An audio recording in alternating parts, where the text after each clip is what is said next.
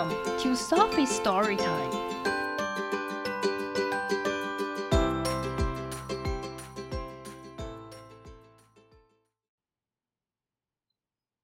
Today's story is Maisy Goes Camping by Lucy Cousins. One summer afternoon, 一个夏天的下午，Maisy set off to go camping in the country. 波波出发去乡下露营。All her friends went with her. 她所有的朋友都和她去。They found the perfect place to make a camp. 他们找到一个绝佳的露营地点。It's hard work pitching a tent. 扎营是件困难的工作。That's good, Eddie. 很好，艾迪。Well done, Tallulah. 做得好，小鸡。 举起来了。The tent fell down。糟了，营帐倒了。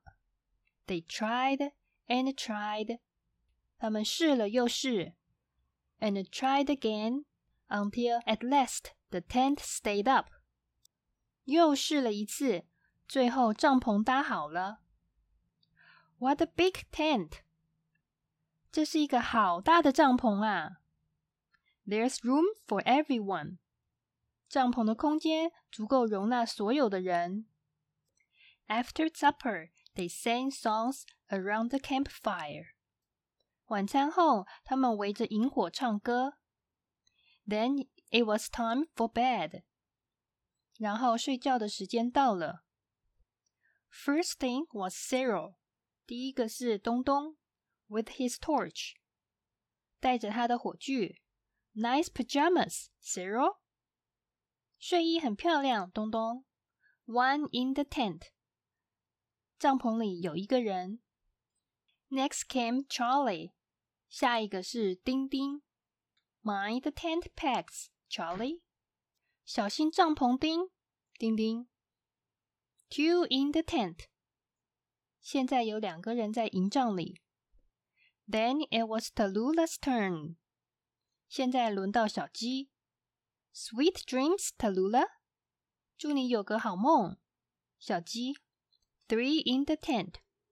帐篷里有三个人。And make room for Macy. 让个位置给波波。Move up, everyone. 大家移动一下。Four in the tent. 帐篷里有四个人。Is there room for one more？还有空间再给一个人吗 ？Come on, Eddie，艾迪来吧。Oh dear，哦天哪！Five in the，what a squash！有五个人在，哦，好挤哦。What a squeeze！哦，快挤扁了。What a squeezy squish squash！哦，要被挤扁、压扁了。Five in the tent， 有五个人在帐篷里。Good night, campers。晚安，露营的人。Pop，out popped Cyril。东东被挤出来了。Pop，out popped Tallulah。小鸡被挤弹出来了。Pop，out popped Charlie。Pop，丁丁被挤弹出来了。 out popped Maisy. Maisy，波波被挤弹出来了。Sleep tight, campers. campers，祝你们睡个好觉，露营的人。One in the tent. tent，有一个在帐篷里。Four under the stars. stars，有四个睡在星空下。And one in the tree，在树上有一个。Two who，突突。The end.